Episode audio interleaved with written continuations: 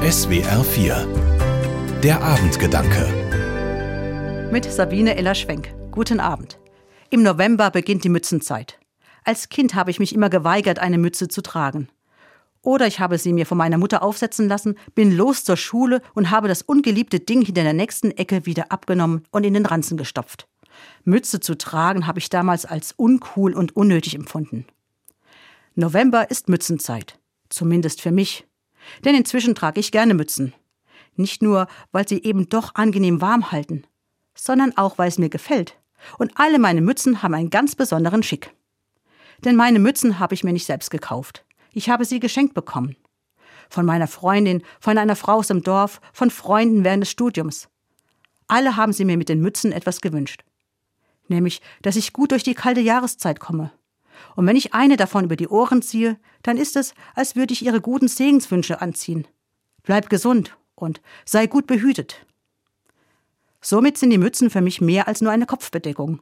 Sie sind ein Stück Segen, den mir Menschen mit auf den Weg geben. Mir soll nichts passieren, ich soll mich nicht erkälten.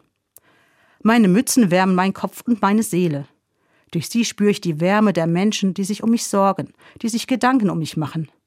Meine Gesundheit liegt ihnen am Herzen, beziehungsweise bedecken die guten Wünsche meine Ohren. Und das erinnert mich an meine Mutter, die es damals ja auch gut mit mir gemeint hat, die mir ihre Fürsorge gezeigt hat, indem sie mir die Mütze aufgesetzt hat.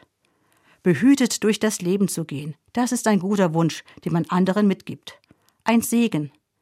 Mich erinnert das an die Zusage Gottes, dass er mit uns Menschen durch das Leben geht und uns für unsere Wege seinen Segen gibt. Siehe, ich bin mit dir und werde dich behüten, wohin du auch ziehst. So sagt Gott zu Jakob und verspricht ihm, ihn zu begleiten. Mit Wohlwollen und Fürsorge, auch wenn Jakob schon einige Fehler im Leben gemacht hat. Daran erinnern mich meine Mützen.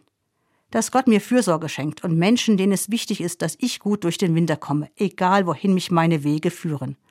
Bleiben auch sie behütet, ob mit oder ohne Mütze. Sabine Eller-Schwenk, Altenkirchen-Pfalz, Evangelische Kirche. Die Abendgedanken können Sie auch jederzeit nachlesen und nachhören. Im Internet unter swr4.de.